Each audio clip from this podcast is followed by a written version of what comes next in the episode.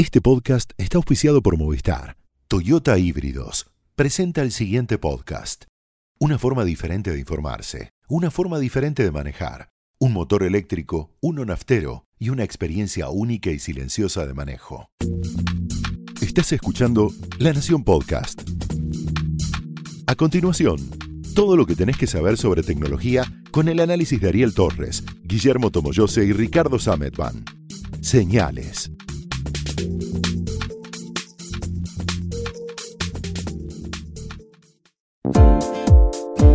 Hola, ¿cómo están? Esta es una nueva edición de Señales, el podcast de tecnología de la Nación. Yo soy Ricardo Sametban.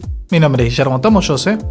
Y yo soy Ariel Torres y acá Ricky acaba de darle un golpazo a su teléfono contra la mesa. Fue el toque que escucharon, esto es, es una reunión de, de, pauta, de sumario, pasan estas cosas. Y no solamente es Y un... golpeaste no cualquier teléfono. No, claro, es un teléfono que estamos probando ahora que presentaron este jueves al mediodía, es un Motorola One, un teléfono de Motorola con Android One, esta versión canónica del sistema operativo de, de Android. Ustedes saben que el Android que tiene la enorme mayoría de los teléfonos es un Android que cada compañía adapta a su gusto, manteniendo la compatibilidad, pero cambiándole los iconos, cambiándole algunas funciones, algunas maneras de, de cómo, de cómo se, se, comportan. Y después está Android One, que es una versión desarrollada por Google, que es, digamos, un Android puro, es lo más parecido que podés encontrar al Android que se encuentra en los teléfonos oficiales de Google, que, es, el, que son, es la familia Pixel. En este caso es un Android despojado de cualquier otro agregado que le ponga una compañía y que una serie de empresas eh, usan para algunas versiones de sus teléfonos. No hay, no hay que confundirlo con Android Go, que es la versión recortada de Android que es para los teléfonos de entrada o los teléfonos más económicos, eh, accesibles y con un periodo de actualizaciones garantizado. Claro, uno de los fuertes de Android One es, por un lado, tener la versión de Android que piensa Google sin más que eso, sin otros agregados, con lo cual lo hace más compacta, lo hace un poco más liviana, que eso igual ya cambió en los últimos años, pero en otros años las cada fabricante le agregaba chiches, le agregaba aplicaciones, le agregaba, le agregaba capas de Bloatware, como se llamaba. Exactamente. Bloatware, sí. Cosa que las hacían muy pesadas. En el caso de Android One, no, tiene solamente lo básico y entonces eso hace que el sistema sea un poquito más liviano. También tiene aseguradas dos actualizaciones generales del sistema operativo y tres años de parches de seguridad mensuales asegurados. Es un acuerdo que hace el fabricante del teléfono con Google en donde asegura que va a hacer todo lo posible para... O sea, que se va a ocupar de que esas, esas actualizaciones que provee Google estén en sus equipos y estén lo antes posible. Como el sistema operativo además casi no está tocado, eh, estas actualizaciones en general llegan antes a los teléfonos del, que son miembros de Android One que a los que eh, hace, adapta cada fabricante a, a su gusto. Eh, aclaremos que esas eh, actualizaciones de seguridad, que a nosotros nos parece una frase súper conocida, pero pongamos un paréntesis, son las actualizaciones que corrigen vulnerabilidades o alguna función que es capaz de uh, explotar un atacante eh, y por lo tanto vuelven al teléfono un poco más seguro frente, digamos, a los piratas informáticos. Estos son, por eso son importantes. Nosotros siempre recomendamos que en cualquier dispositivo, si aparece una actualización de seguridad, sobre todo si es crítica, la instalen instantáneamente. Bueno, y entonces vos tenés compañías como Nokia, por ejemplo, o como HMD, la licenciataria de Nokia, que pasó toda su plataforma de teléfonos a Android One. Todos los teléfonos que vende son con Android One porque ellos dicen es una manera de, tener que preocuparse menos por el sistema operativo y además es un guiño para cierto tipo de usuario que valora esto. Esto es lo que está haciendo Motorola con el Motorola One, que es el segundo teléfono con Android One, que ahí hay una, un ida y vuelta entre el One y el Moto y el Android que puede resultar confuso. Pero decíamos, el Motorola One es el segundo teléfono con Android One que tiene la compañía. El anterior era el Moto X4 que no llegó acá. Y el Motorola One es un teléfono raro. Un teléfono raro vale en la Argentina va a valer 20 mil pesos con 12 cuotas sin interés. Eh, es un precio que es el mismo que tiene el Moto G6 Plus, también de Motorola. Y que también tiene una versión de Android que es muy parecida a Android One. Una de las virtudes de, de- de Motorola ha sido que en toda esta etapa con Android ofrece un Android que es casi puro. Le agrega un par de cositas, pero no mucho más. Ok, pero ¿y este teléfono qué onda? ¿Está bueno? El teléfono está bueno, es un teléfono gama media, lo que hoy se llama gama media premium. Esto es, es un teléfono que por las prestaciones no es ni un Galaxy S9, Sí, no ni un es iPhone X, sí, un Huawei Mate Pro, pero, es un teléfono decente. El procesador es un Snapdragon 625, que es, está bien, te va a dar muy buena autonomía. ¿Cuánto La- RAM? Tiene ¿Cuánto? 4 GB de RAM. Está bien. Tiene 64 GB de almacenamiento, es expandible. Como tiene este Android One, tenés como 53 o 54 GB libres. La cámara es una cámara típica de Motorola, que es que está bien sin sorprenderte. no, digamos, nunca ha sido el, el fuerte Es de la- dual. de la cámara. Es una cámara Es una doble cámara para que la Mm. segu- el- Sí, es dual, pero hay siempre que tener, hay que tener cuidado con eso, porque de dual hay mil variantes. Sí, es en verdad. este caso tenés la principal de 13 megapíxeles, que está bien, y después la secundaria es de 2 megapíxeles. Es solamente para medir la profundidad de campo de la imagen y jugar con el fondo. Pero no es, como tienen otros fabricantes, incluso la propia Motorola, un lente normal y un gran angular, o un lente normal y un, y un teleobjetivo. Sí. Una cosa interesante que me decían los de Motorola es que es un equipo que está teniendo en el resto del mundo, es un equipo que está pensado sobre todo para América Latina, está teniendo muy buenas ventas en segmento corporativo.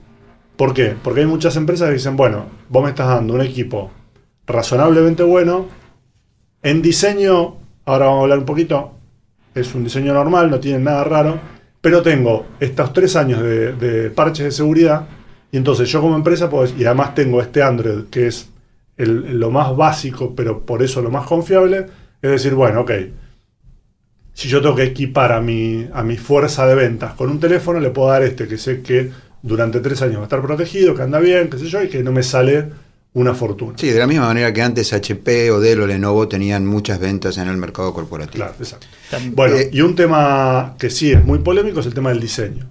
¿Por qué? Porque este es, uno diría, el primer teléfono de Motorola con notch, con esta muesca en el frente. Ellos dicen que es el segundo porque técnicamente hay un teléfono hace como 10 años que no era un smartphone, era un teléfono, un teléfono con pantalla de tinta electrónica que se vendió en la Argentina Sí, me acuerdo. que no hacía nada más que llamadas. Bueno, ese tenía un notch. Obviamente era para, no era como el, los que se usan ahora para la cámara y qué sé yo, sino que era solamente para el auricular. Y es un diseño que, por, el, por la ubicación de las cámaras traseras, por la elección del el plástico trasero, por el borde cromado y qué sé yo, hace que parezca un iPhone. Mm, No es el único. En, en el último año ha habido un montón de empresas que sacaron teléfonos que son muy parecidos. Y el problema no es que sean parecidos, porque hoy por hoy todos los teléfonos un poco se parecen, es sobre todo por la elección que hacen de las fotos con las que comunican el equipo. Bien, Entonces, le, le dejamos el laburo a la gente de legales de Apple ahí, porque digo, ahí- seguramente ya no están laburando. nada. No, no, no, han hecho nada. Xiaomi tiene un. Pero además, pará.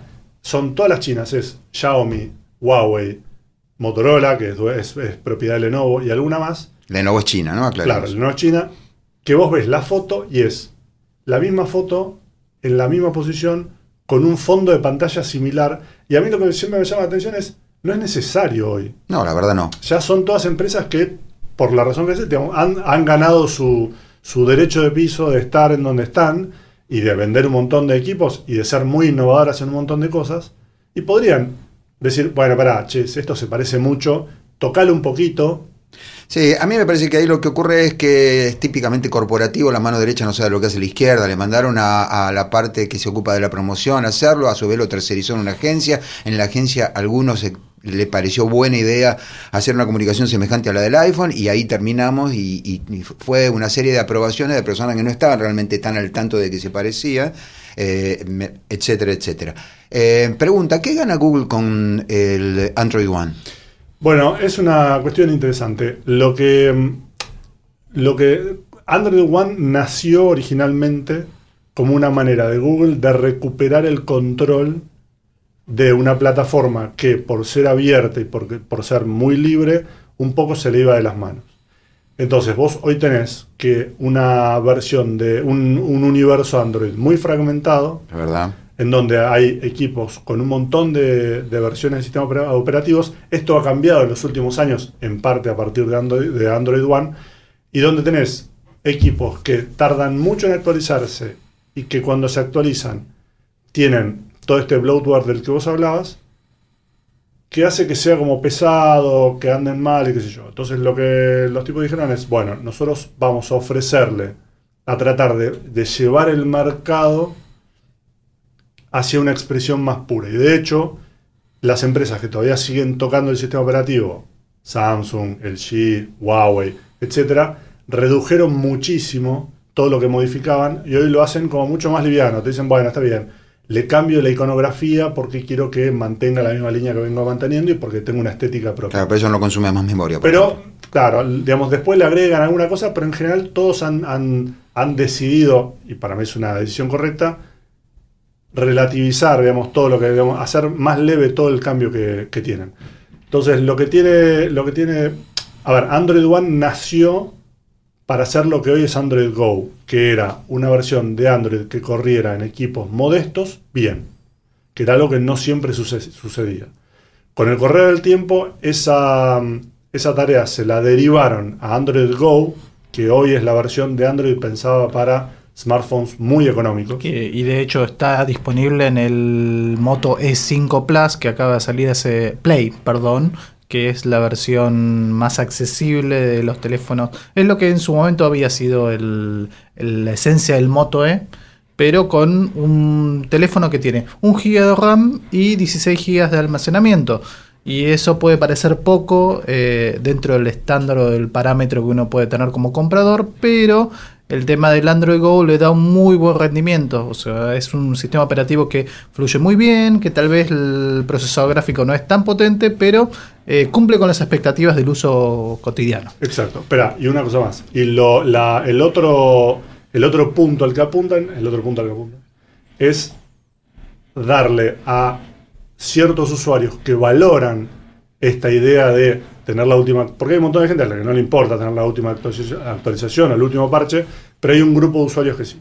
De hecho, Motorola en la Argentina está apuntando a esto. Dicen, mira, yo tengo un teléfono que es igual al Moto G6, al Moto G6 Plus, o sea, es muy parecido en, en hardware, tiene el mismo precio, con lo cual uno podría decir, bueno, que se compren ese y ya. No, dicen, ok, pero yo les doy algo muy parecido, pero que tiene esta ventaja para el usuario que lo valora de darle una versión que es lo más cercana a Google que, que existe. Y es un, y, y, digamos, y el, el fin último para Google es ese, es llevar a todos hacia ahí. El fin para Motorola es decir, bueno, entro al de- el nicho del nicho que No, no, es- para Motorola las, las ventajas son evidentes. Ahora, em, cuando hablamos de estas cosas yo tengo siempre la misma sensación y es, entiendo perfectamente por qué cada vez que alguien acá en el diario quiere cambiar de teléfono viene y me pregunta a mí, te pregunta a vos, le pregunta a Tomito. Porque digo, estamos hablando de Android, de Android One, de Android Go. Estamos diciendo modelos de teléfono que solamente una persona con una habilidad verbal extraordinaria puede decir todo seguido y sin equivocarse. Entonces, Y aún así digo, nos equivocamos. Sí, y te iba a decir, y aún así nosotros mismos no- nos, nos equivocamos. Eh, está todo bien y no se puede cambiar porque está, to- está perfecto que haya muchas compañías compitiendo. De hecho, es una, para mí es bueno que haya, que haya muchas compañías compitiendo, no como ocurrió en su momento con, con otros, otras clases de dispositivos. Pero eh, la verdad que si hay algo que hace bien Apple es, bueno, eso fue idea de Steve Jobs, es poner un nombre que, que pega, pegadizo, fácil, digamos, bien identificable, etcétera. ¿no? Y de, Sí. de- y de tener la ventaja de un sistema operativo que apunta a un solo modelo, a una sola línea de familia de teléfonos por, por Apple con, Sí, con el iPhone. tam- y también que- le juega en contra eso, ¿no? Digo, ya, ya em- están empezando a alzarse voces. Yo leí estos días en, en diferentes medios. eh, el último, no me acuerdo si fue. Bueno, no lo voy a decir porque no me acuerdo. Eh, y esto es solo una reu- reunión de, de sumario. Pero ya están empezando a decir: ¿Apple sigue liderando la manada o en realidad ya le está ofreciendo a sus usuarios una experiencia que está por debajo de lo, la alta gama de los androides?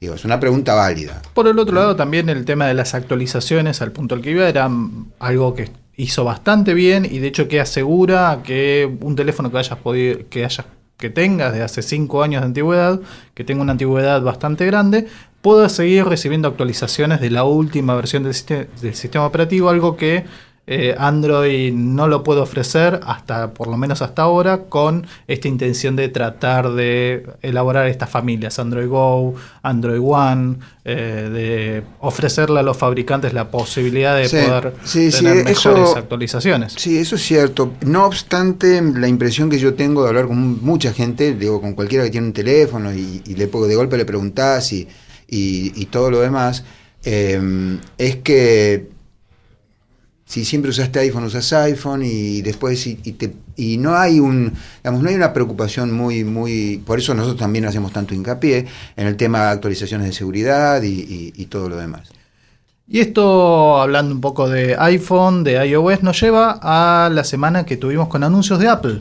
Claro, esta semana la compañía renovó Mac- la MacBook Air, que llevaba varios años sin, sin actualizarse. Presentó dos nuevos modelos de, de iPad Pro con una pantalla expandida, con el mismo, mismo tamaño, eh, eliminando, eliminando el botón de inicio. Son como actualizaciones radicales, porque en verdad lo que venían teniendo en los últimos años eran actualizaciones de la configuración o de las especificaciones técnicas, un mejor procesador, un, algunos cambios estéticos, no cambios estéticos, pero sí de, de ajustes, de que sea más rápido, que tenga mayor capacidad, pero no mucho más que esto. Acá sí hay cambios radicales en, en el, en el diseño de los equipos. Y también eh, una Mac Mini que para mí pasó más desaper- desapercibida de lo que, de lo que merecía. Sí, pero la verdad es que es un equipo bastante interesante porque hay un punto con el tema de las computadoras personales en Apple, que es que desde hace bastante tiempo Apple no está ofreciendo un equipo que pueda satisfacer las necesidades del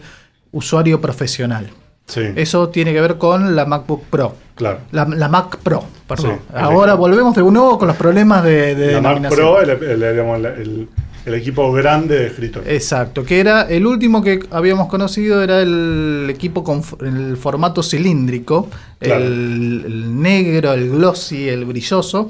Eh, desde 2013 no tenemos novedades sobre un equipo que pueda suceder a ese modelo y este año dijeron que eh, prometían una MacBook, una Mac Pro para el 2019 Sí, y la llegada de esta Mac Mini es un poco un anticipo para las necesidades de ese mercado, porque es un equipo que se venía utilizando mucho para desarrolladores, para algunos diseñadores de videojuegos, que requerían de una potencia específica en, en el equipo, pero no tanta, eh, a un precio accesible, a un precio que sea acorde a las necesidades y que no ocupe mucho espacio, porque es un diseño bastante compacto. Se asimilan bastante a, lo- a la oferta de equipos NUC, como lo llamó el formato Sí, Intel. Intel, eh, en el mundo PC. Y la verdad es que tiene una configuración que va dentro de los 800 a los 1100 dólares. Es un equipo que tiene 8 GB de RAM, procesadores de octava generación de Intel, bastante potente y compacto y en una forma de poder calmar esa ansiedad por eh, las, las Mac Pro que se están demandando en el mercado. y un cambio interesante es que la primera Mac Mini era un equipo modesto en, en el hardware.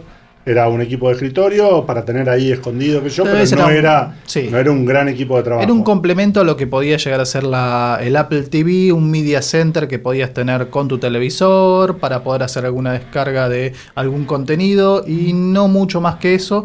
Y fue una evolución a procesadores más potentes, a unidades de almacenamiento más grandes. Estas, por ejemplo, vienen con dos modelos. De 128 y 256 GB de, de capacidad de almacenamiento y 8 GB de RAM, pero da la posibilidad de hacer configuraciones más potentes, de llevar hasta 16 GB de RAM, de poder llegar a alcanzar el terabyte de almacenamiento en unidades SSD, así que El laburo de oficina alcanza y sobra, Sí, pero muchísimo. digo, te va a durar 14 años la máquina esa. Bueno, eh, ¿qué más de Apple? Nada más. No, bueno, a ver, tenés. eh, es interesante lo, de, lo del iPad Pro. No quiero volver a, a la discusión de si es un equipo de trabajo y un reemplazo de la notebook o no. Ok. es una computadora de entrada, Es te una lo digo yo. No. no, pero sí hay una cosa re loca que es que cambiaron el puerto Lightning, que es el puerto universal propietario de, propietario de Apple, por un puerto USB-C. ¡Wow! Que para Apple es una locura. Sí, total. Porque Sí. todos sus- todo- toda la línea iPhone y toda la línea iPad históricamente tiene- tuvo un puerto propietario. Hoy tenés un cargador de cualquier teléfono medianamente moderno con Android y podés cargar el iPad. Tenés también la posibilidad ahora de cargar tu iPhone con el iPad. Y Con de- un cable que va a salir Y 200 mil de, dólares. y de hecho la, la MacBook Air tiene el puerto USB tipo C también como para poder hacer la carga. De hecho tiene dos puertos ahora, que era algo que siempre se le reclamaba a la MacBook porque uno iba con pocos puertos y un dock, un puerto ex- extensible o accesorio para poder enchufar todos los accesorios. Pero la, la gracia de que ahora tenga USB-C es que abre la puerta a un montón de accesorios adicionales y de conectividad. Por ejemplo, podés conectar el iPad a una pantalla 4K, podés eh, eventualmente conectarle un, eh, un almacenamiento externo. Eventualmente aparecerán otros accesorios como teclados. Hoy tenés el teclado, un teclado que es tipo funda, pero podrías eventualmente ponerle otro tipo de, de conexión. La gran virtud del puerto USB tipo C es que podés transferir una gran cantidad de datos a alta velocidad y también podés tener un voltaje bastante alto como para poder hacer cargas de dispositivos, recargar la batería de la, de la MacBook Air, por ejemplo, y esos son, digamos, características muy potentes para dejarlas de lado para un equipo. Bueno, la decisión de Apple en este punto fue incorporarlo en esta nueva línea de equipos. Steve Jobs se revuelve en su féretro. No sé. Este, no sé, pa- para mí, digo, qué sé yo, bueno, no sé. Y ah, me parece que la noticia de la semana fue eh, algo bastante inesperado, notable, eh, impresionante en cifras. IBM se compró a Red Hat, ahora vamos a explicar qué es Red Hat, eh, por 34 mil millones de dólares. No es mucha guita. Eh, no, eh, pagaron lo que vale la acción. Ah, vamos a contar la historia Pero de... pagaron más sobre la acción, ¿no? Sí, pero no mucho más. Siempre que hacen una compra así agresiva, no, no pagas el valor de mercado, pagas un poco más. Pero vamos a contar la historia para que, por, por qué Ricardo pregunta esto y por qué es impresionante. Red Hat fue la cuantiúnica compañía que decidió empezar a vender Linux. Cuando Richard Stallman escribe la licencia pública general, dice el software es libre, no dice es gratis. Solo en inglés free significa las dos cosas, pero él aclara, incluso en el texto de la licencia pública general, que no, él no está hablando de, de cerveza gratis o de un desayuno gratis o un almuerzo gratis. Así que la licencia pública general te da el permiso para eh, crear negocios con esto. Les fue bien y salieron a bolsa y les siguió yendo bien al punto que ahora la acción estaba en 190, no me acuerdo cuánto estaba. Y ahí es donde se cruzaron los intereses de IBM con eh, los de Red Hat, porque Red Hat es básicamente, no básicamente es muchas cosas, pero es entre otras cosas la nube. Por ejemplo, durante tiempo, ahora no sé qué están usando y es poco probable que nos lo digan, pero durante mucho tiempo Google utilizó una versión muy modificada de Linux Red Hat o de Red Hat Linux. Eh, son son eh, proveedores de un montón de compañías que están en la nube, tienen todo el know-how, tienen fueron, IBM quiere meterse en ese negocio, es uno de los negocios del futuro, supuestamente, y ahí pagaron 34 mil palos, que es mucha guita. Quiero decir, los 22 mil palos que pagó Verdes aparte, ¿sí? Eh, que pagó eh, Zuckerberg por WhatsApp, parecían un delirio total. Esto son 12 lucas más, dólar. Eh, alguien me decía el otro día que era la, la compra más de más valor en la historia de las tecnologías. Yo tengo entendido que no, pero al final no me quedé en mirar y no miré. Si yo pero- no recuerdo mal, es la tercera o una cuarta, cosa por el estilo, eh, no recuerdo si Time Warner y AOL fue una cosa muy alta también, pero en todo caso, estas compras parecen muy impresionantes hasta que ves, por ejemplo, las compras entre laboratorios farmacológicos o la industria eh, de- del petróleo y tal, ahí los números por ahí se van más altos. Eh, no importa, es una cuestión de googlearlo y tenemos el datito. Eh, el hecho es que muchos me preguntaron estos días cómo podía ser que una compañía que vendía un producto que es gratis técnicamente, porque el código fuente está disponible y vos te lo podrías compilar, armar, etcétera, haya salido a bolsa con éxito eh, y ahora haya hecho una venta fabulosa. Quiero decir, los accionistas están en este momento descorchando champán cristal. Bueno. Y Donald Fisher, esto lo publicó Slashdot, no es nuestro, pero eh, es interesante, por eso lo traigo, lo pueden mirar. Eh, lo publicó el sitio eh. Em, Donald Fisher, que fue gerente de producto de Red Hat, explicaba por qué le fue bien. Él dice, para proveer a compañías, vos necesitas un montón de logística, burocracia, contratos, necesitas un montón de gente para lidiar con los mecanismos y manuales de compra de las compañías, sus procedimientos y tal. No alcanza con escribir software libre, hacer un buen programa vos, y desde tu casa empezar a proveérselo a compañías. Hace falta un montón de otras cosas. Nosotros lo sabemos porque conocemos por adentro las eh, corporaciones multinacionales de tecnología y los tipos son muy cuidadosos, muy transparentes, todo es accountable, etcétera, etcétera, y tienen manuales de procedimiento interminables. Y lo bien que hacen, digamos, no es burocracia, es hagamos la cosa según el manual, porque por ahí estás haciendo una compra de 400 millones de dólares en Lamparita, quiere decir, son empresas muy grandes y donde es muy fácil meter una cuña y son muy cuidadosos. Ahí es donde tú, eso más, ¿qué vendía? Bueno, sí, te vendía la caja, mucho más barato que Windows, eh, o que los servidores de Windows. Te vendía una licencia, la podías usar en cuanta máquina quisieras, y sobre todo lo que te vendía era el soporte técnico. Esto fue eh, la otra pata del negocio de Red Hat.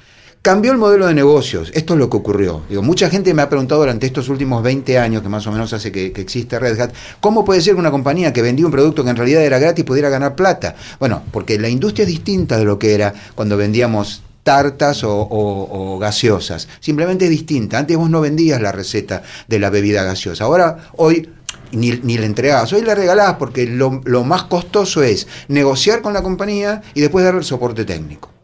Así que bueno, eh, una compra fenomenal, algo que vuelve a, y lo está diciendo estos días lo está diciendo todo el mundo, como si no lo hubiéramos dicho nosotros hace muchísimo tiempo, que el, software libre de ninguna manera es una, idea anticapitalista, más bien al revés.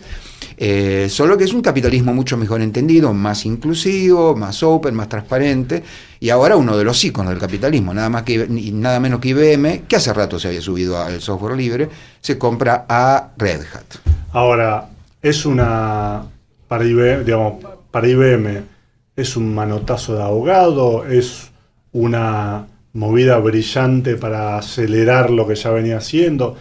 No, no, no ha tenido unos últimos trimestres súper buenos IBM como para decir, sigo en la mía, digamos, no necesito a nadie más. No, a IBM no le ha estado yendo bien. Eh, creo que simplemente están buscando algo nuevo por hacer. Vieron lo que pasó con Amazon, lo pasó con Microsoft. IBM es buena, por lo menos hasta ahora, digo, también es cierto que las compañías van mutando, pero ha sido buena hasta ahora en reinventarse. No tuvo ningún problema en desprenderse en 2000 de toda su unidad de ThinkPad, después no tuvo ningún problema en desprenderse, primero se había desprendido de su unidad de PC, no tuvo ningún problema en desprenderse de todo su negocio de silicio, o sea, de hacer chips, eh, no tuvo ningún problema en meterse en inteligencia artificial, tiene Watson, Watson es... Ha vendido su unidad de servidores a Lenovo también. Exactamente, servidores. Eh, y yo creo que ahora está mirando, se deben haber sentado los cráneos ahí, incluso quizás hubo alguna, esto habría que averiguarlo. Si, vamos a escribir algo sobre esto, hay que sentarse y llamar a, IBM. Por ahí hicieron lo que hicieron cuando casi se funden, que fue preguntarle a los mismos empleados, con una suerte de WhatsApp generalizado, había en ese momento 400.000 empleados, eh, ¿qué corno hacemos? Y bueno, y ahora, digo, el negocio en la nube es evidentemente prometedor, también es el de la inteligencia artificial, donde están con Watson y les está yendo muy bien. Si eso no un manotazo ahogado, yo no lo sé decir ahora. Es posiblemente sorprendente el monto, ¿sí? posiblemente haya alguna urgencia. Eh, pero al mismo tiempo es un, guiño, está diciéndole al mercado, me acabo de, acabo de poner sobre la mesa 34 mil millones de dólares para comprarme una compañía con muy buena reputación, Red Hat es una compañía de esas que decís, la verdad, increíble lo que han hecho, muy respetada. Se suma otra compañía muy respetada. Si hay desesperación del directorio, honestamente no lo sé. Y bueno, este ha sido otro episodio de Señales, el podcast de Tecnología de la Nación, en el que hemos repasado bastantes temas de la semana, pero que también han tenido su anclaje dentro de lo que fue el desarrollo de distintas versiones de sistemas operativos de Android, la evolución, las adquisiciones IBM y Red Hat y lo que estuvimos viendo, los lanzamientos de Apple con la Mac Mini como una de las, uno de los lanzamientos que más nos llamaron la atención. Así que los esperamos en la próxima edición del podcast de Tecnología de la Nación. Señales, hasta la próxima. Chao. Adiós. Esto fue Señales un podcast exclusivo de La Nación. Escucha todos los programas de La Nación Podcast en www.lanacion.com.ar. Suscríbete para no perderte ningún episodio. Estamos en Spotify, Apple Podcast, Google Podcast y en tu reproductor de podcast favorito. Seguí escuchando La Nación Podcast.